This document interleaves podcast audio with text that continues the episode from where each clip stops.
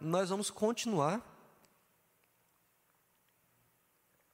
a série que nós iniciamos na semana passada de chaves para o crescimento espiritual.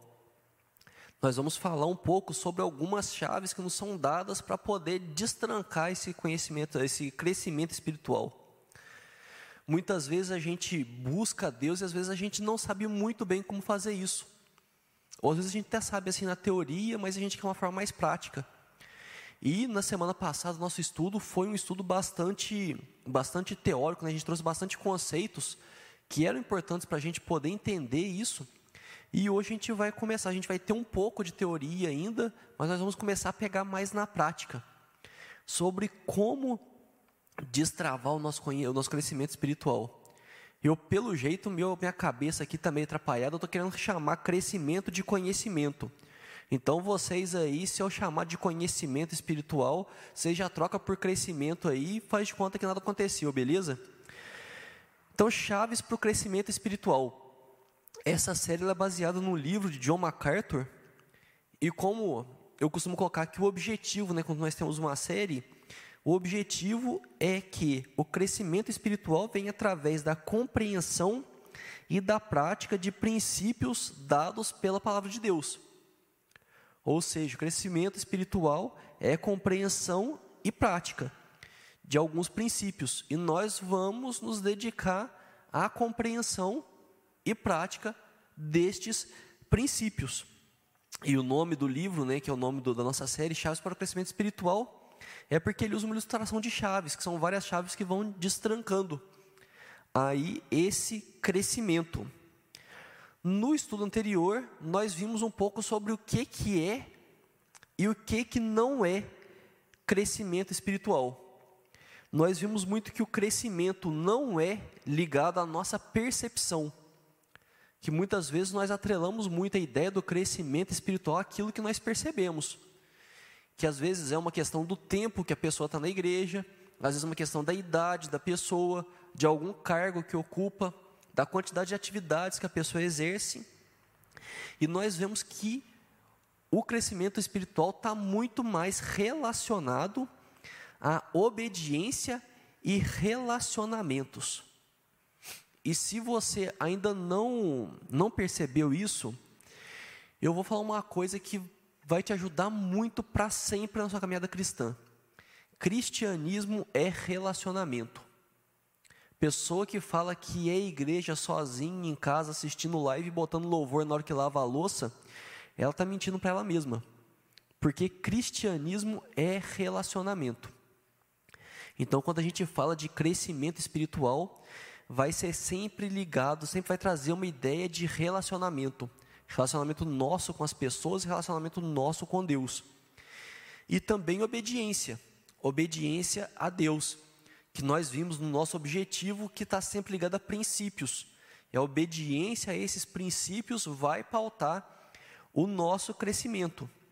E nós vimos também que o crescimento espiritual é um processo constante. Não tem como você pegar e falar assim, não, eu, em cinco anos eu cresci tudo que eu tinha para crescer espiritualmente e agora é só manter. Agora é só administrar. Não tem dessa. A vida espiritual é uma vida de crescimento. E se você não está crescendo espiritualmente, é sinal que você está morrendo espiritualmente. Então, por isso que nós vamos nos dedicar a isso. E hoje o nosso tema de hoje vai ser crescimento espiritual e a glória de Deus. Nós vamos ver qual é o relacionamento entre a glória de Deus e o nosso crescimento espiritual. E a gente vai, já vou colocar aqui de começo, que a gente hoje vai ter bastante conteúdo. Então eu vou um pouco mais rápido que o de costume, que normalmente eu vou e volto, vou e volto para ajudar a fixar, mas hoje não vou conseguir fazer isso.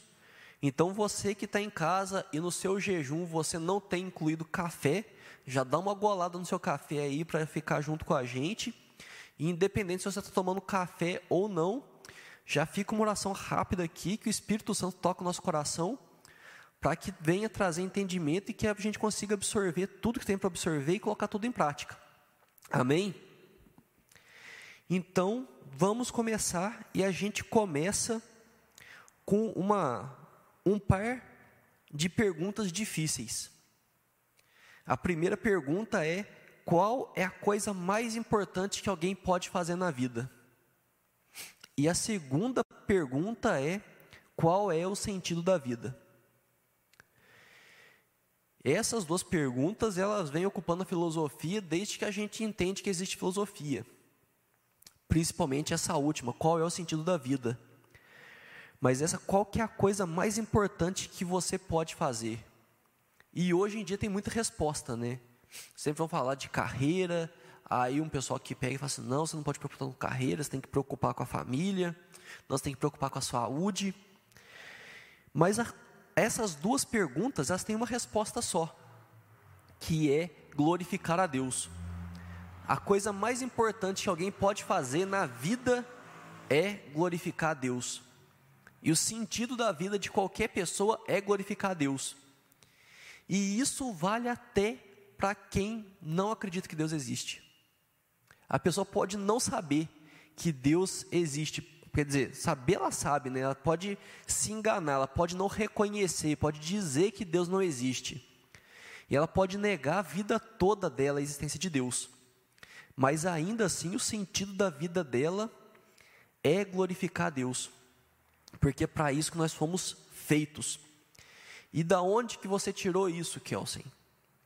Você estava um dia na sua casa entediado, acabou, acabou a luz, acabou a internet, você não tinha nada a fazer, ficou pensando na vida e chegou nisso. Não.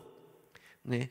Tem um documento que chama o Catecismo Maior de Westminster, são três documentos que eles estão muito ligados à nossa confissão de fé, aquilo que nós acreditamos. Né? A igreja presbiteriana, ela reconhece os documentos, e esse Catecismo Maior, ele é uma série de perguntas e respostas.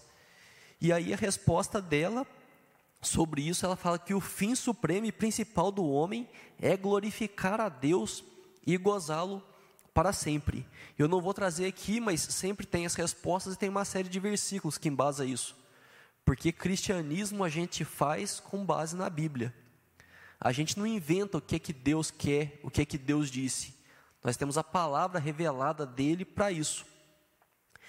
E aí nós vemos que a glória de Deus, né, glorificar a Deus, está diretamente relacionada com o nosso crescimento espiritual. E isso é simplesmente lógico, porque o principal da vida se relaciona a Deus. E glorificar com isso, glorificar a Deus, como isso é o centro, é o, é principal da nossa vida, logicamente, como está relacionado a Deus, é o cerne do crescimento espiritual todo crescimento espiritual vai girar em torno de glorificar Deus. Nós vamos ver nos próximos estudos, nós vamos ter algumas coisas bem direcionadas, mas se você prestar bastante atenção, você vai ver que sempre está relacionado a glorificar a Deus, porque é o motivo porque nós existimos. Nós estamos nessa terra maluca aí, com um monte de coisa acontecendo, porque nós fomos feitos para glorificar a Deus. E o que é que a gente vai ver hoje? Nós vamos entender melhor sobre a glória de Deus, nós vamos ver o que, que é glorificar a Deus e como glorificar a Deus. E vamos começar já sobre o que é a glória de Deus, entender um pouco disso. E aí, vamos definir o que, que é glória de Deus. Você já parou para pensar isso? Enquanto eu vou beber minha água aqui, eu vou dar um segundinho para você pensar no que, que é a glória de Deus.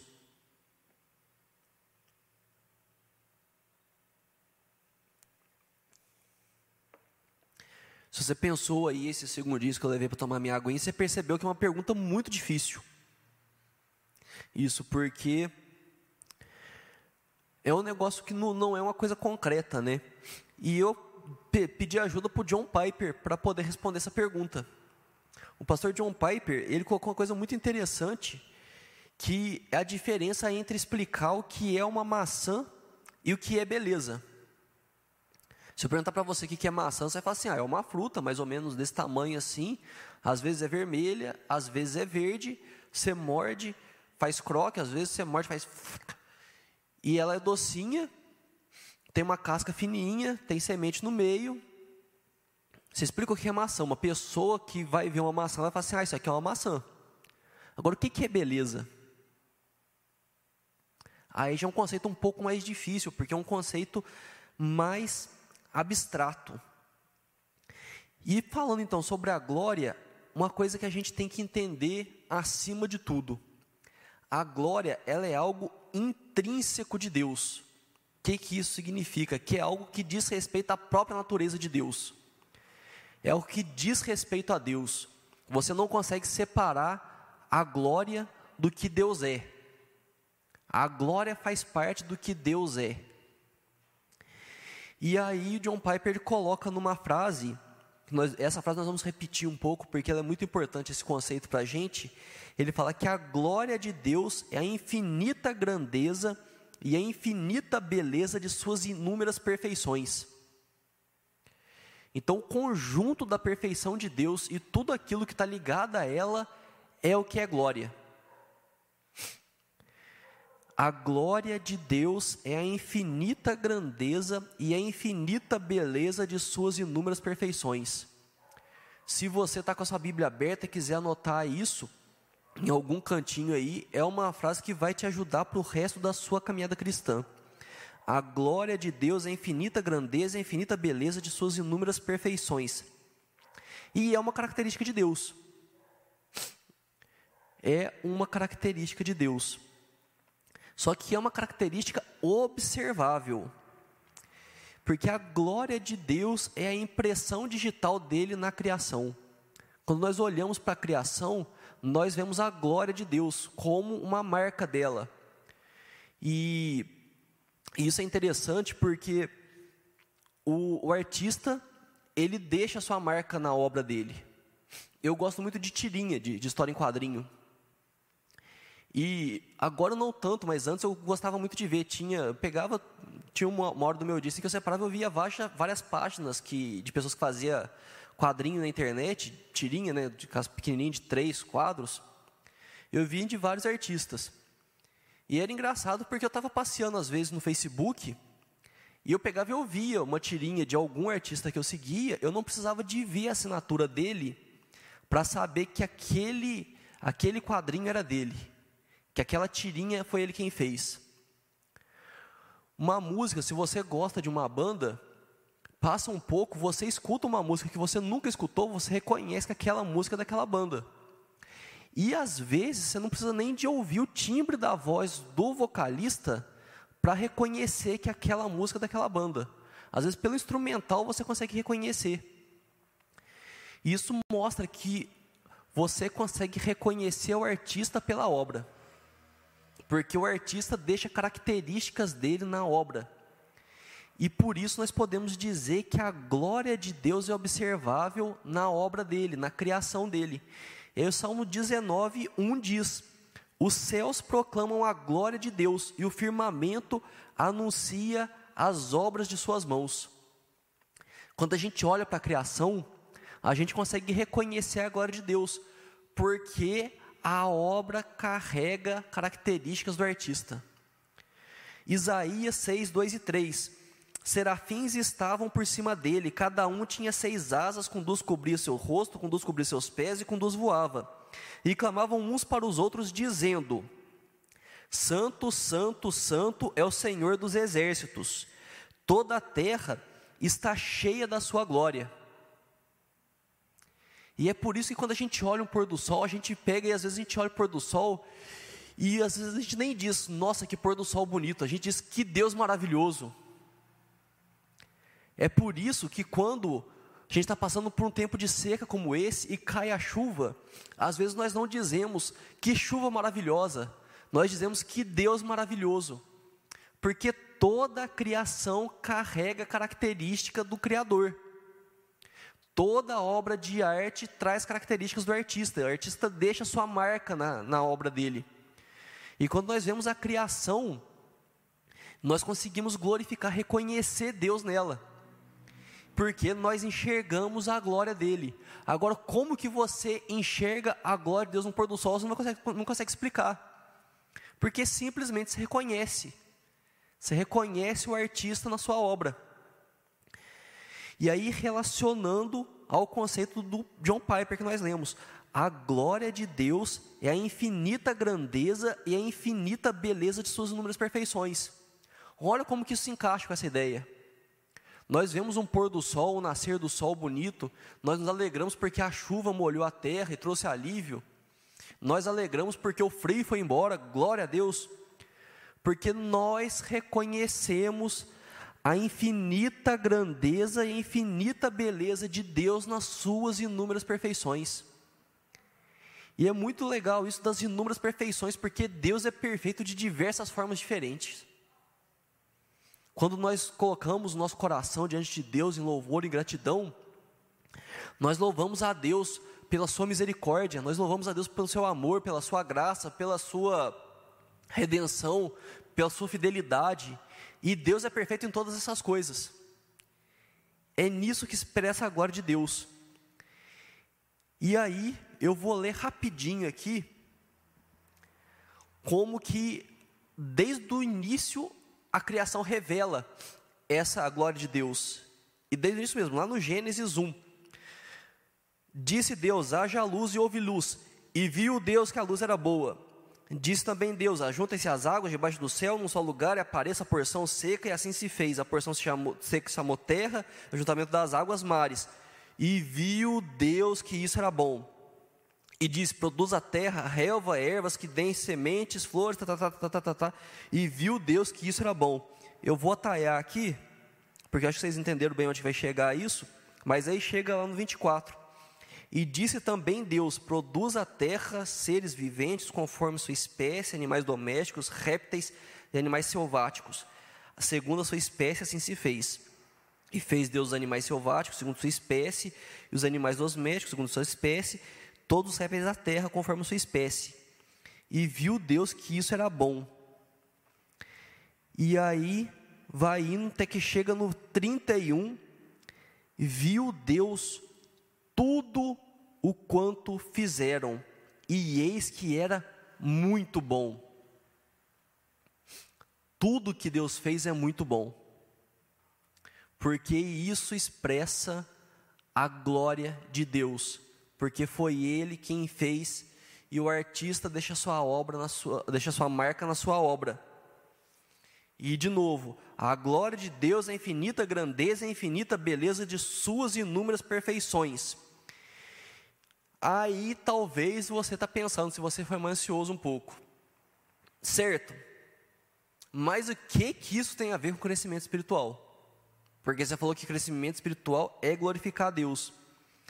E aí o MacArthur ele traz uma frase que diz que maturidade espiritual é simplesmente a concentração e focalização na pessoa de Deus, até que nos vemos tomados por sua majestade e glória. O crescimento espiritual é nós nos aplicar, aplicar no nosso coração a conhecer e mudar até que a gente esteja cheio de sua, seja tomado por sua majestade e glória. Já aconteceu de você olhar ver alguma coisa acontecendo e você só conseguir se sentir maravilhado por Deus? Acontece alguma coisa e você fica extasiado com aquilo, você fica, né, como a gente diz, fica se sentindo nos céus com aquilo, e você só consegue se maravilhar com Deus. Às vezes é uma situação que você teve uma oração que você há muito tempo você orava por algum motivo e Deus concedeu aquilo e você só consegue pensar em Deus naquele momento. Às vezes é algo bonito que você viu. Às vezes você passou por um momento de tristeza muito longo e você experimentou felicidade depois desse momento de tristeza muito longo e seu coração só consegue falar assim: nossa, que Deus maravilhoso. Talvez seja um período de doença que você enfrentou durante um tempo e você recebe a cura daquilo. É uma dor que é tirada de você. E eu sinto muito isso, né? Porque eu tenho, eu tenho, acho que toda variedade de dor de cabeça eu tenho. E às vezes tem uma crise de enxaqueca, de sinusite aí que dura três, quatro dias e o negócio moendo na cabeça ali, aí chega uma hora para de doer e parece que o mundo fica até mais leve. Você fala assim, nossa, Deus é bom demais. E é isso. Mas a gente tem que entender algumas coisas e, funda e a ideia da glória de Deus está sempre muito ligada à ideia de fundamento e princípio quando nós falamos as coisas. E fundamento e princípio é um negócio muito importante, porque quando eu fazia faculdade de Direito, eu lembro que eu aula que eu não perdia de jeito nenhum, prestava muita atenção, eram as primeiras aulas do semestre, ali as duas, três primeiras semanas, que normalmente é quando o professor passava os princípios daquela matéria. E por que, que eu fazia isso? Se chegasse na hora da prova e eu não soubesse uma resposta, mas eu soubesse os princípios, eu consegui dar meus pulos e consegui pelo menos o meio certo ali, porque você joga, se relaciona a pergunta com algum princípio lá do começo, você não foge do princípio. O fundamento você não foge dele. E se você tem o fundamento, se você tem o princípio firme na sua memória, você pode não saber a resposta, mas você mostra para onde ele aponta e você consegue chegar pelo menos perto ali. Você não acerta no meio do alvo, mas pelo menos ali nos 5 você acerta. E aí nós vamos separar algumas ideias do que, que é a glória de Deus e do que é glorificar a Deus. Porque se você lembra ali quando a gente falou do nosso, nosso objetivo na vida, da razão do nosso existir, é glorificar a Deus. E aí, nós encontramos isso no texto lá de Davi, que está em 1 Crônicas 16, 24, e também está no Salmo 96, verso 1, que diz: Anunciai entre as nações a sua glória, entre todos os povos a sua maravilha. Quando nós falamos de glorificar a Deus, a chave para isso tudo é a primeira palavra aqui, esse primeiro verbo, anunciai. Glorificar a Deus é anunciar. É mostrar para alguém que não consegue reconhecer a glória de Deus, que a glória de Deus está ali. Uma pessoa que não consegue olhar para o negócio e fala assim: nossa, o que está acontecendo? Aí você mostra que a glória de Deus está ali usando o exemplo da, da, da, banda ali, que quando a gente falou de, de uma, uma, banda que você gosta, aí uma pessoa que não gosta, você escuta, você fala assim, ah, não, essa, essa aqui é da banda tal. Aí a pessoa fala assim, ah, acho que não é não. Você fala assim, não, é sim, porque eu não entendo muito de música, mas você fala assim, ah, não, porque eu, a guitarra é mais ou menos isso, o cara usa tal efeito, o baixo é mais ou menos assim, que não tá, tá, tá. Aí você começa a mostrar para a pessoa que aquilo é daquela banda. Você começa a mostrar que aquilo é daquele artista. E quando nós falamos de glorificar a Deus, é apontar para a pessoa falar assim: olha, o artista disso daqui é Deus. Porque dá para reconhecer as características que ele colocou nisso daqui. Só que aí a gente precisa de entender a diferença entre glorificar, de anunciar, e separar da ideia de querer aumentar a glória de Deus. Que às vezes nós falamos de dar glória a Deus e parece que nós vamos aumentar a glória de Deus. Só que aí isso é impossível, porque a glória de Deus é uma característica dele. Nós não podemos fazer Deus ser mais glorioso. Então, quando nós falamos de glorificar a Deus, ou de dar glória a Deus, ou de dar a glória a Deus, nós não temos capacidade de aumentar a glória dele, mas a capacidade de fazer que a glória dele seja reconhecida. Beleza? Beleza. E daí? E na prática? Que nós falamos aqui sobre o que é a glória de Deus, de o que é glorificar a Deus, mas o nosso tema é chaves para o crescimento espiritual. E o que que isso vai nos fazer para alcançar um crescimento espiritual? E aí tem uma lista não exaustiva de 12 itens. E aí talvez você está pensando agora, nossa, que assim é item para caraca. É, mas é simples. Não se, não se preocupem, nós não vou atrasar o almoço de ninguém. Se você está em jejum, isso não é uma preocupação para você também. Mas são 12 itens e esses vão ser bem mais na prática, assim. São coisas que nós fazemos na nossa vida que vai nos ajudar a glorificar a Deus, a anunciar a glória de Deus, de apontar a glória de Deus naquilo tudo que a gente vive. E vamos tomar mais uma aguinha. Eu até hoje não sei porque que eu aviso que eu vou tomar água, mas é um hábito. Mas vamos lá, doze formas de glorificar a Deus. A primeira é através da sua salvação. E isso é o ponto de partida. Você não consegue glorificar a Deus se você não for salvo. Porque você só consegue glorificar a Deus a partir do momento que Ele habita o seu coração. Quando eu falo glorificar, é de anunciar, de pegar de conscientemente, né? Porque, como falei antes, toda pessoa, querendo ou não, ela foi feita para glorificar a Deus. Mas você glorificar a Deus intencionalmente, de apontar a glória de Deus, de anunciar a glória de Deus, a primeira coisa é através da sua salvação é você saber que foi Deus quem te salvou, que você estava destinado a um castigo eterno pelo seu próprio pecado, mas que Deus se fez homem, interviu na história, se entregou, pagou o preço, foi o sacrifício perfeito que ninguém mais poderia fazer e te salvou. E isso é importante a gente colocar aqui, porque às vezes, e isso não é raro, nós perguntamos assim: Você acredita que Jesus é Salvador? A pessoa fala assim: Acredito. Salvador do quê? Do que, que ele salvou? Ah, ah, eu já não sei. Deus nos salvou da gente mesmo. Deus nos salvou de nós porque a nossa natureza ela é tão pecaminosa e tão inclinada ao mal que por mais que a gente quisesse viver uma vida boa, nós não conseguiríamos.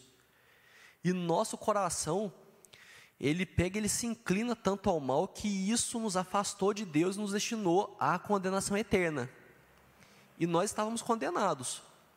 Mas Jesus se fez homem, ele pagou o preço na cruz.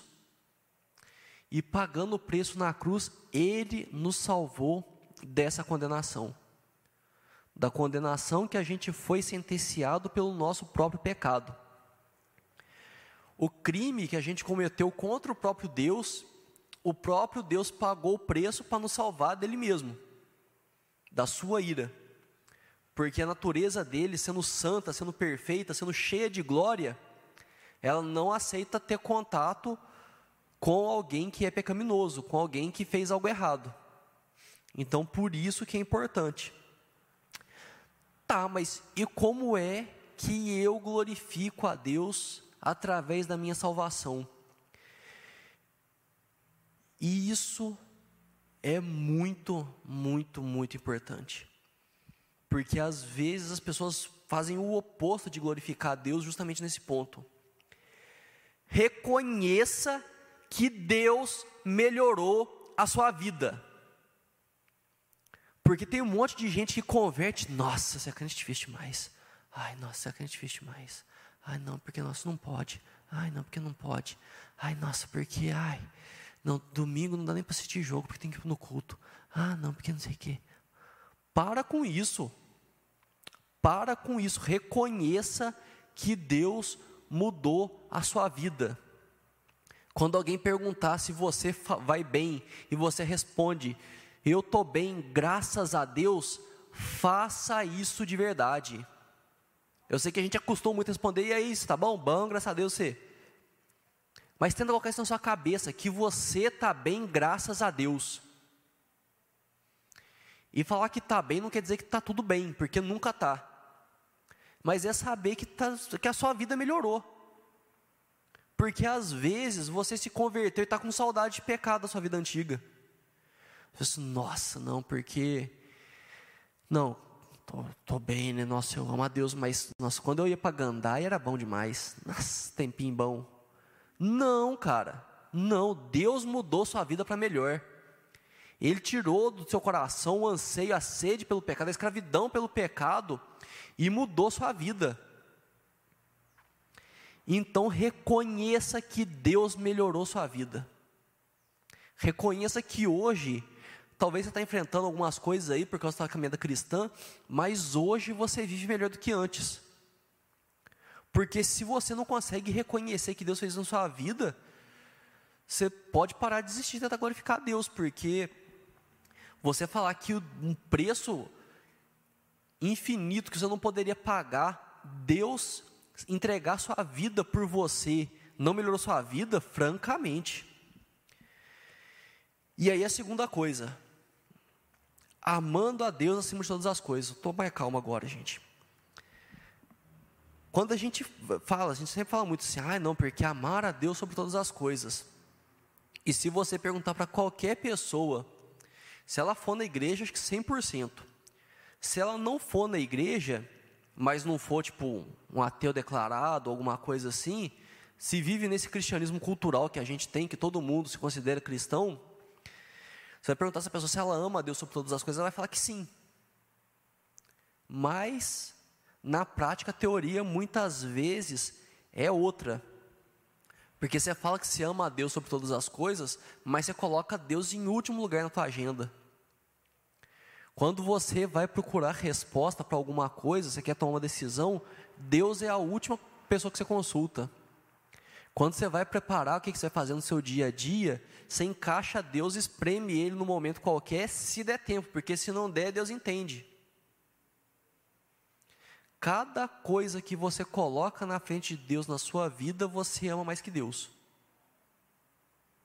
E é simples assim. É lógico que isso não quer dizer que você vai parar de trabalhar para ficar adorando a Deus o dia todo. Mas é você fazer isso reorganizar sua perspectiva das coisas. Você fazer que você ir para o seu trabalho, você ir para sua escola, para sua faculdade, você está amando a Deus acima de todas as coisas naquilo que você está fazendo. No seu trabalho, você está lá para ganhar o seu sustento, está lá para tentar uma vida melhor, você está. Mas acima de tudo, você está amando a Deus naquele lugar. O que você está fazendo, você está fazendo por amor a Deus. Você está tá estudando, está fazendo uma faculdade porque você quer construir uma carreira? Sim, mas antes de tudo está fazendo isso porque você ama a Deus acima de todas as coisas. É capacidade até de abrir mão de coisas porque você ama a Deus acima daquilo.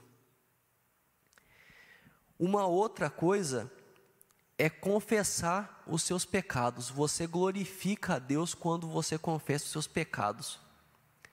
E às vezes você pode estar surpreso nisso daqui. Nossa, como assim?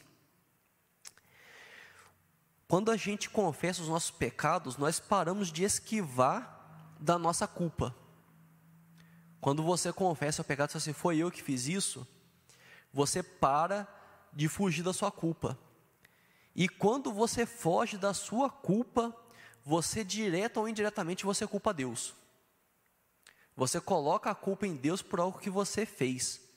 Você pega e fala para um Deus que é todo bondoso, que é todo misericordioso, que é todo amoroso, que o mal que você cometeu é culpa dele.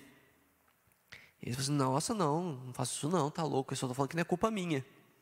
Exemplo clássico, Adão. Quando deu ruim lá, que teve a queda, e Deus apareceu, Adão falou que foi a mulher que tu me deste. Ele não colocou culpa na Eva nisso daí.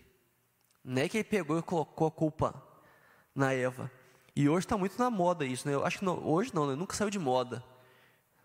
Pega coisa, ah, foi a mulher que tu me deste. Agora hoje foi o marido que tu me deste. Mas a gente tem que ver essa segunda parte da frase. Que tu me deste. Ah, Deus, se você tivesse dado uma moezinha, uma moé miozinha, aí eu tinha ficado firme, né? Mas olha a moé que você me arrumou aqui. Aí não tem jeito não, ué. Percebe quando a gente esquiva da nossa culpa, nós vamos acabar atribuindo a culpa a Deus.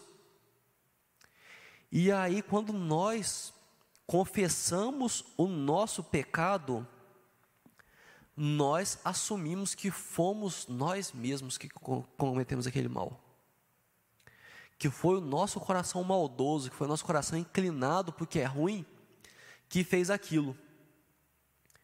E aí nós, com isso, nós conseguimos confessar a Deus e nós conseguimos demonstrar que Deus é santo. A culpa do nosso pecado não é de Deus, e eu não vou entrar aqui na discussão da origem do mal, porque aí acho que iriam uns três estudos pelo menos, porque esse aí é brabo. Mas o quarto ponto, demonstrando sua fé. Nós glorificamos a Deus quando nós demonstramos a nossa fé. E isso é confiança que inspira confiança. é nós sabermos que, por pior que esteja a nossa situação, que Deus pode todas as coisas.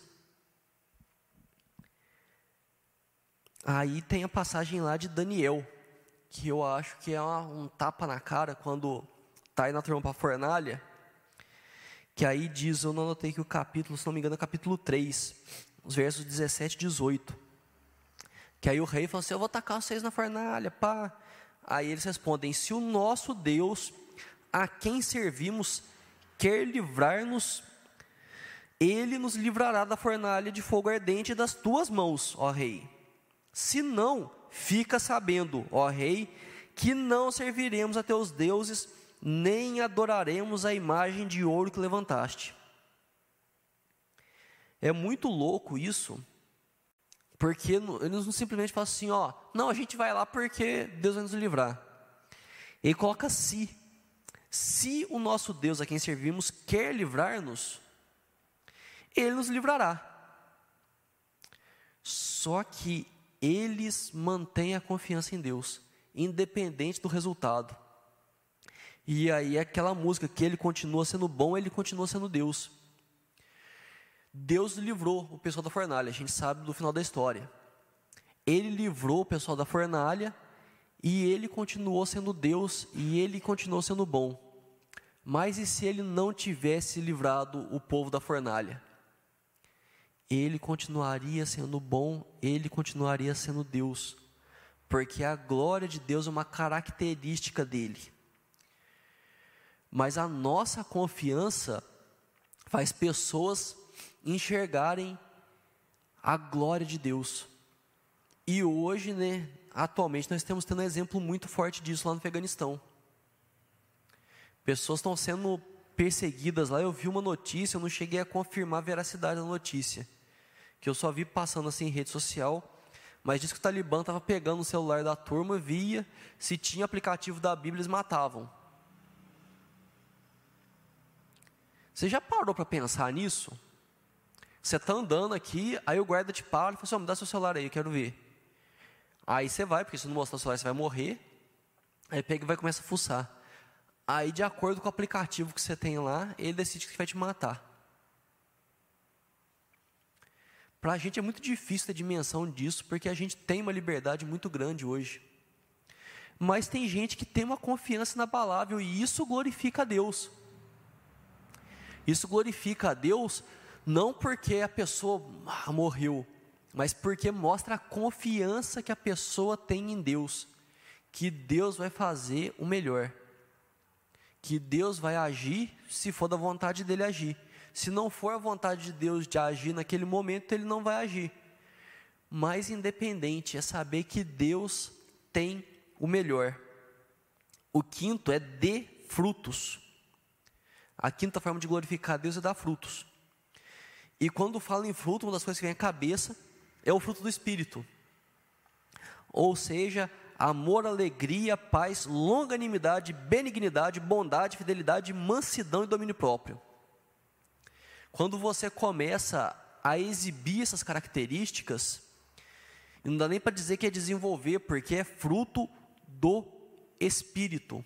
É o Espírito que faz brotar em nós. O máximo que a gente faz é sair da frente. Mas quando esse fruto começa a brotar em nós, quando nós começamos a exibir esse fruto, nós glorificamos a Deus, nós anunciamos a glória de Deus. Provavelmente você conhece alguém que você fala assim: nossa, Fulano, ele era tão, ele era tão esquisito, ele era tão bravo, ele era tão mal educado, ele era tão isso, tão aquilo ele mudou, né? A percepção é que ele mudou, mas a verdade é que ele foi mudado. Não é que a pessoa acordou uma melodia e falou assim: não, eu não vou ser ranzinza mais. Não, eu não vou queimar no golpe com qualquer coisinha mais. Ele foi mudado. Isso é fruto do Espírito. E se você não conhece ninguém, é porque você não me conhecia antes, porque nossa, Deus me mudou demais e glória a Ele por isso. Uma outra forma de dar fruto são as boas obras. É a gente fazer coisas boas pelas pessoas, é nós cuidarmos do próximo, é nós pensarmos na necessidade do outro, mas fazer isso para a glória de Deus. E hoje é um desafio muito grande, porque a gente vive uma época de superexposição. A vontade de pegar e de tirar uma selfie na hora que você está fazendo algum projeto, alguma coisa, é muito grande. E eu não estou condenando você tirar selfie. Quando vai tirar sangue, então nem se fala, o pessoal pega e tira selfie. Só, e muita gente faz isso para tentar gerar uma conscientização. Fica assim, ó, eu estou doando sangue, não mata e faz bem. Mas aí a gente tem que avaliar muito bem o nosso coração. Se quando a gente está fazendo uma boa obra, se a gente está colocando isso, está postando isso, se realmente é para gerar conscientização, para chamar atenção para uma causa, ou se é para chamar atenção para a gente. Porque se for esse segundo motivo, meu irmão e minha irmã, não faça isso. Não faça isso porque você está tentando roubar uma glória que não é tua. Se você realmente está pouco se lixando para que o povo vai pensar de você, mas você quer realmente levantar a consciência para aquela causa, aí tudo bem. E se você está na dúvida, não posta. Não vai mudar a sua vida você deixar de postar. Se você está na dúvida, se fosse, nossa, nunca parei para pensar nisso. Por que, que eu estou postando? Porque às vezes, eu não tenho muito esse problema, porque eu esqueço né, até de postar coisas que eu deveria estar postando. Eu, nossa, eu sou muito desligado de rede social. Mas às vezes você é uma pessoa que gosta muito de rede social e você acostumou tanto a fazer aquilo que você nem sabe mais por que, que você está fazendo. Então examine o seu coração. Por que é que você tem feito isso? Você tem feito isso para a glória de Deus ou buscando a sua glória? Você quer que Deus seja reconhecido nas coisas ou você quer só aplausos, né, likes, curtidas. Porque às vezes a gente faz sem perceber.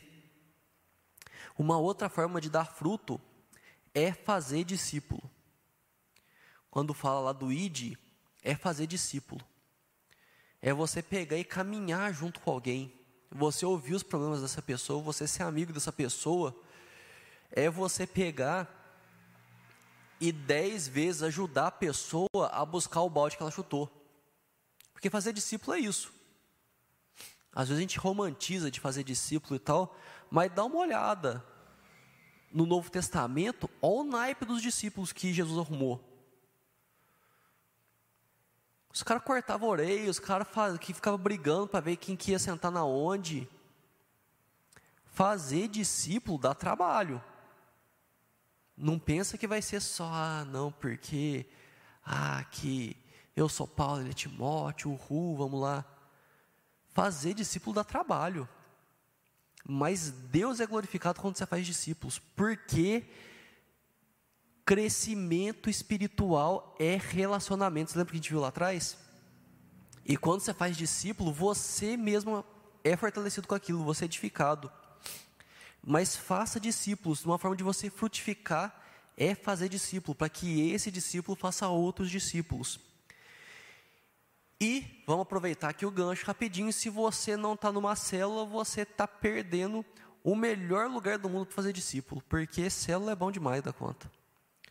Eu estou na, na célula aí faz pouco mais de um mês com, com o Paulo o João Paulo, já até comecei a cozinhar. Olha que maravilha.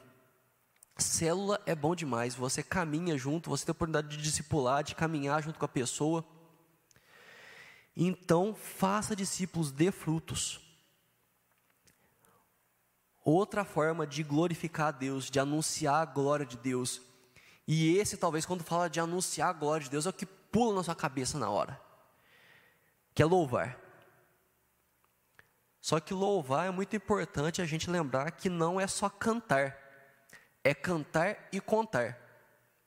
Cantar é uma parte muito boa de louvar a Deus, porque a gente, como igreja, que canta, bate palma. Eu sou muito ruim para bater palma, mas o pessoal bate palma, levanta a mão, mas nós juntamos a nossa voz numa só e louvamos a Deus. é muito legal de cantar do louvor que nós temos na igreja, porque é um momento que nós todos declaramos louvor a Deus em uma só voz. Eu fico assim, às vezes eu fico viajando pensando como que Deus recebe isso. Deve ser muito assim, né? Tipo, Deus vê e fala assim: ah lá, o meu povo. E aí ele conhece o coração de cada um, sabe o que cada um está sentindo naquele momento, sabe o que está levando cada pessoa a louvar a Deus, o que está sentindo mais ali, da, tem reconhecido mais de Deus naquele momento. E é um momento muito bonito do nosso, do nosso culto, um momento que nós louvamos a Deus com cânticos. Mas louvar a Deus também é contar. É nós dizermos para as pessoas o que Deus tem feito na nossa vida. Igual que a gente falou no começo lá, de pegar e reconhecer que Deus mudasse, mudou sua vida, é reconhecer isso e mostrar isso para as pessoas. Você pegar e falar assim, ah, não, mas. Porque realmente, tem situações difíceis, mas Deus muda nossa história. Deus faz isso assim, assim, assim, assim comigo. Talvez você diga, eu nunca tinha sido feliz na minha vida. Depois que eu conheci Jesus, eu descobri o que é felicidade. Louvar a Deus é contar o que Ele tem feito, anunciar os feitos da Sua poderosa mão. É dizer que não, eu enfrentei uma doença, eu enfrentei uma situação difícil, eu passei por uma situação de desemprego, mas Deus me livrou. Deus agindo na minha história foi maravilhoso. Isso é louvar a Deus, é dizer das características de Deus. A pessoa pegar e falar assim: ah, mas por que, que você tem essa, você acorda animado, essa confiança? Falo, não, porque Deus é fiel. Ele não é fiel a mim, não, ele é fiel à palavra dele. Ele disse que ele iria fazer isso, isso, isso, e eu confio que ele vai fazer. Glorificar a Deus é anunciar, é anunciar a sua grandeza, as suas inúmeras perfeições. E a gente faz isso cantando e contando. Sétimo, pague o preço. É aquela história que a gente já viu de amar a Deus sobre todas as coisas. Só que vai ter hora que isso vai custar caro. Tem hora que amar a Deus acima de, de todas as coisas vai cobrar muito caro da gente. Que eu sempre falo na pessoa que vai. Quando a pessoa vai namorar, que a pessoa vai perguntar para mim, eu falo assim: ó, a primeira coisa, você cuida do teu coração para você continuar amando a Deus mais do que você ama essa pessoa. Ela falou assim: ah, não, que não sei o quê. É porque dependendo da pessoa, ela vai querer que você ame ela mais do que Deus. E a pessoa fala assim, não, não, não vai fazer isso não.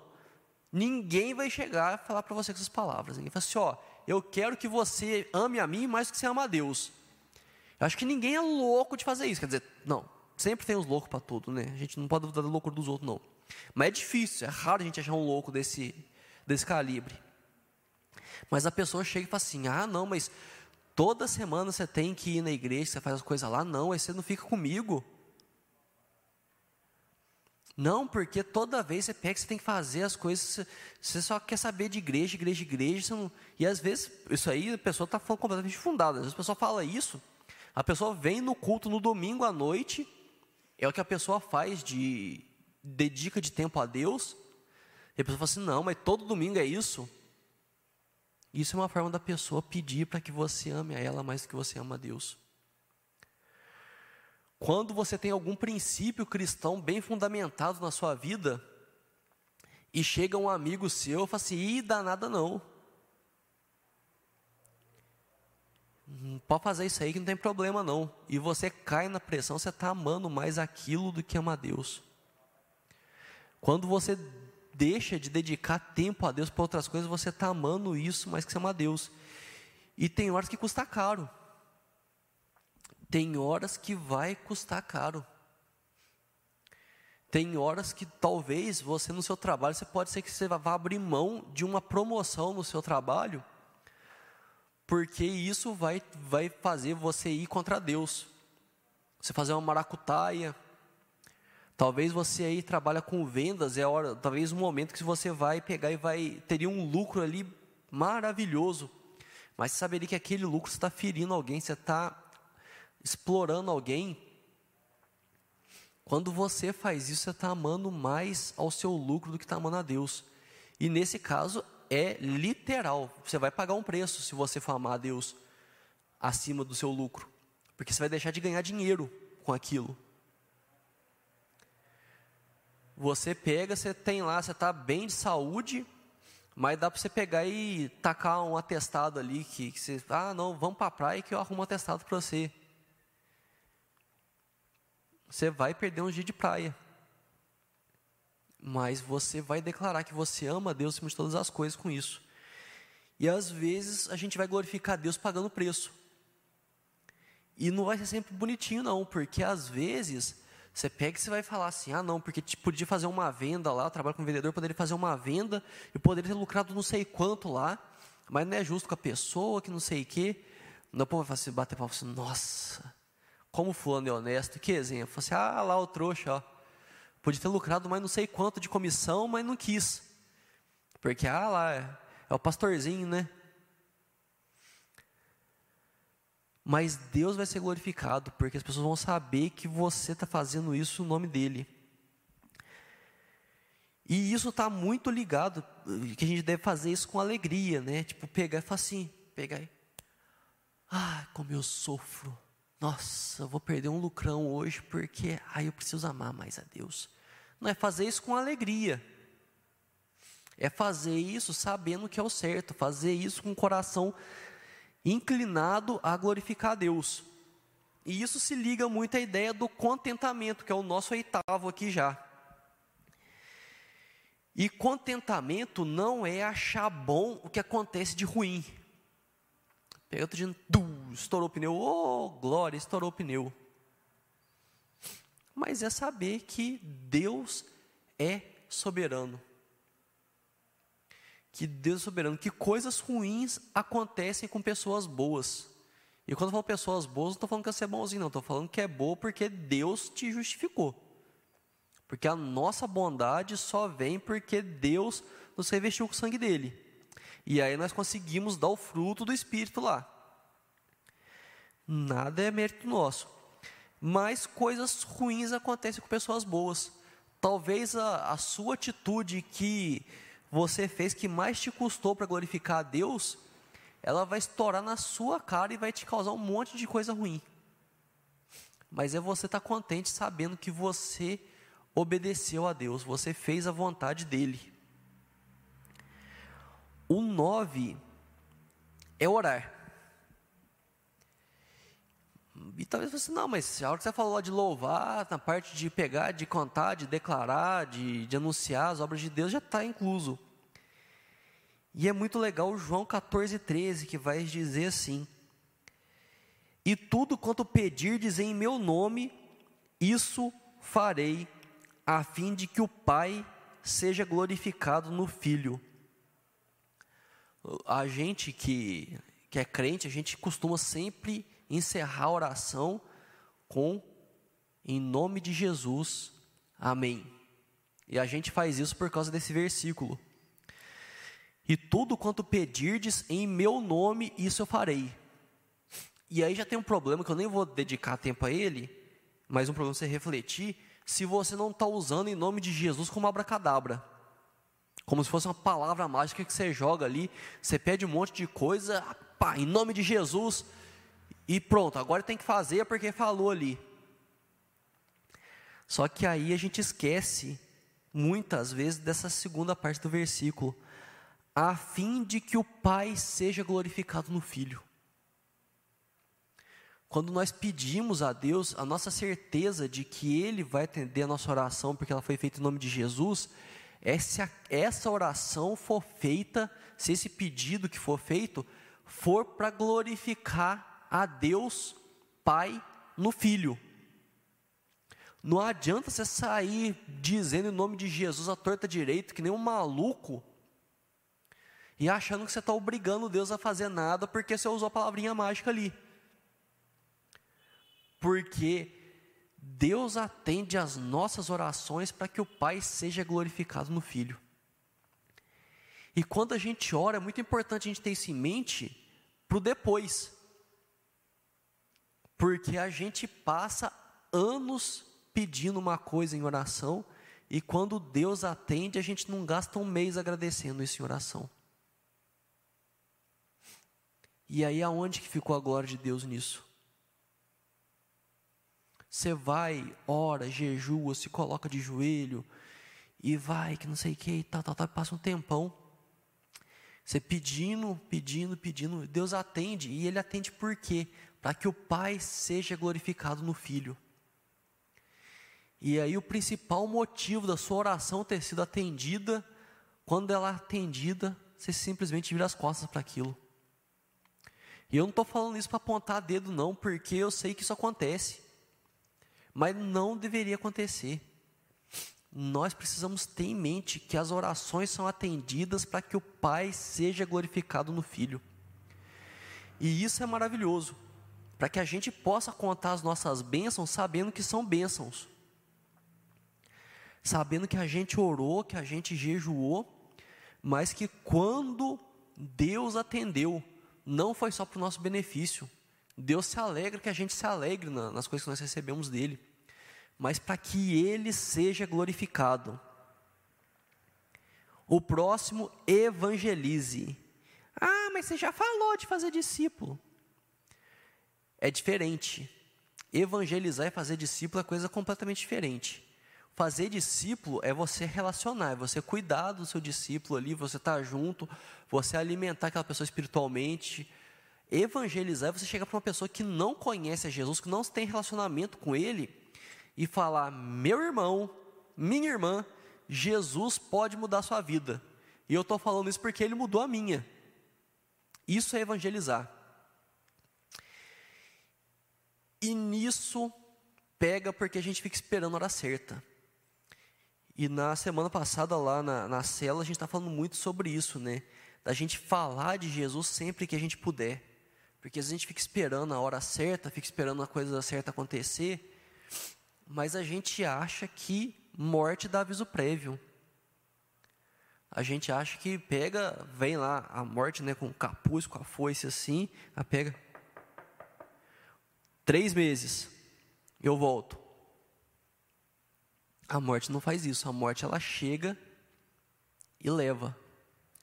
E depois que ela leva, a gente fica pensando por que é que eu não falei de Jesus para essa pessoa? Por que é que eu não fui mais direto?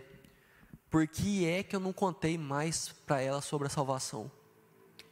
Então evangeliza porque você não sabe a hora. Às vezes está esperando a hora certa e a hora certa já está acontecendo. Às vezes a pessoa não demonstra, e isso é muito comum mas a pessoa está morrendo de sede por Jesus. Às vezes você fala que você não tem oportunidade porque você nunca tentou criar oportunidade. Às vezes você fica com tanto medo de ser o crente quadrado da tua escola, do teu trabalho, da tua faculdade, que você nunca chega para a pessoa e fala assim: ó, Jesus tem mais para você do que isso. Que essa vidinha miserável que você leva.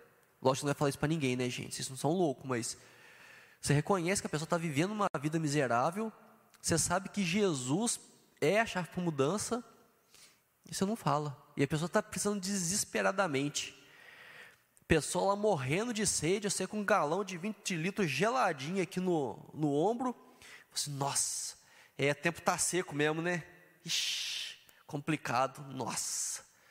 É não, mas vai chover, aí capaz de ter uma aguinha aí, mas fica firme.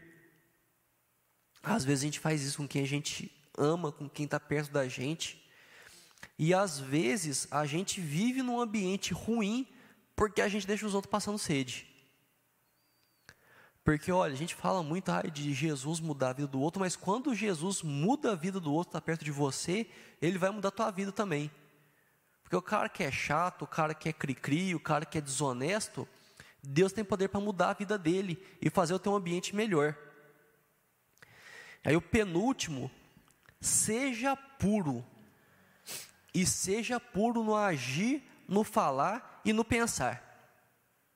Vai dificultando, né? No agir você você pega, a pessoa te irrita assim, você fala assim, não, não vou dar um murro na cara dessa pessoa, porque aí xingar, xinga a pessoa do quanto é nome, às vezes até segura, às vezes não, né? Vai falar assim, não, só peguei, xinguei e depois estava de cabeça quente. Tem gente que gosta disso. Ah, não, porque estou de cabeça quente. Agora, pensar é que é o complicado. Porque manter o pensamento puro, porque a cabeça vai a mil. Mas nós glorificamos a Deus quando nós conseguimos purificar até o nosso pensamento.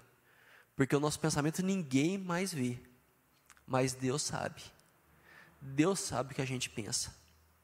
E nós glorificamos a Ele quando a gente consegue ter pensamentos puros. Nós conseguimos olhar para situações de uma forma pura.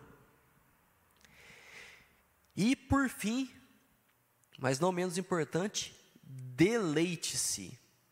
A parte final da resposta do catecismo fala que a nossa função, nosso objetivo de vida, a razão do nosso existir, é glorificar a Deus e gozá-lo eternamente, se deleitar na presença de Deus é você saber que Deus está com você todos os dias e se alegrar nisso, sentir alegria, sentir felicidade nisso daí.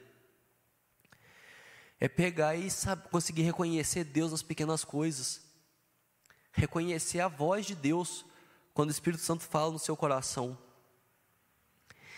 E se deleitar é a paz de estar em Deus.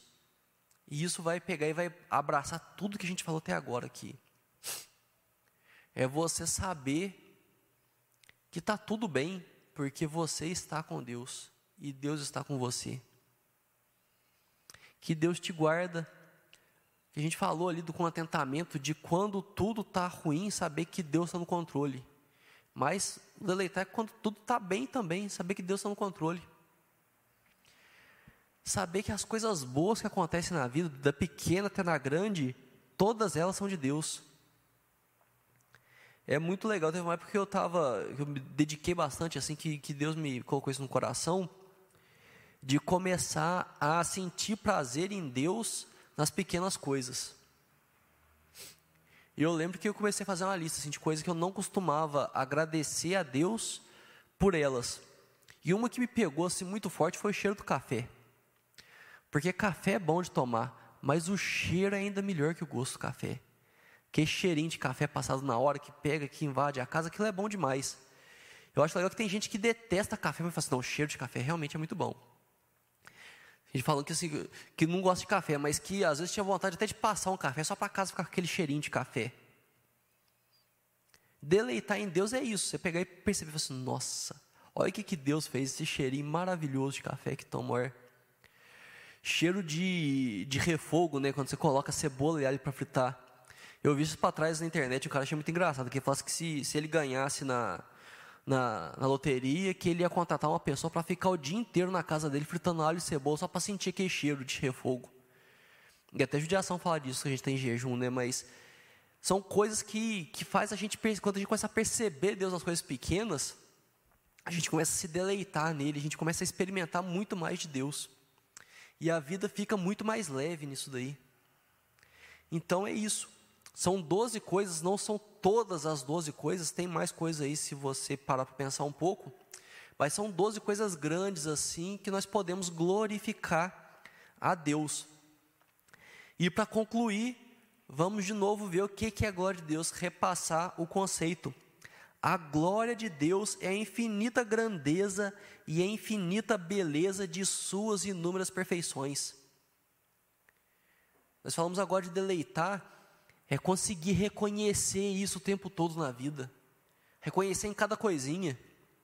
Você passou o dia inteiro em pé, cansado, você sentou, a perna parece fazer até assim, ó. A perna fica pesada, você fica o dia inteiro em pé. Se deleitar em Deus nisso, porque você pôde descansar. O dia inteiro de trabalho, você poder descansar no final dele tá cansado, tá com a boca cedo, dá aquela golada de água assim, parece que a água já vai, você sente água, parece esparramando assim pelo corpo. Deleitar em Deus nisso, reconhecer a infinita grandeza, a infinita beleza de suas inúmeras perfeições. Percebe que é tudo sem medido, sem medida? Infinita grandeza, infinita beleza de suas inúmeras perfeições. É isso. Glorificar a Deus é isso. E nós vimos que nós podemos glorificar a Deus ou anunciar a glória de Deus de diversas formas. E às vezes falando isso aí, você percebeu que você está meio capenga numa. Então é hora de você pedir em oração a Deus e se dedicar a glorificar mais a Deus nesse outro aspecto. E esse deve ser o objetivo de nossas vidas. Nós vimos que o objetivo da nossa vida é glorificar a Deus e deleitar na presença dEle para sempre. O sentido da vida é esse. Se você está meio sem saber o que você faz, como é que sua vida, sua vida parece sem sentido, o sentido da vida é essa: anunciar a glória de Deus e se deleitar na presença e na glória dele. Amém? Vamos orar então?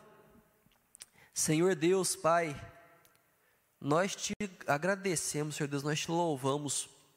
Quando nós falamos aqui tanto sobre glorificar o Teu nome, Senhor Deus, nosso coração enche, nosso coração transborda, Pai, de reconhecer de quão grandioso, de quão magnífico que o Senhor é, Pai.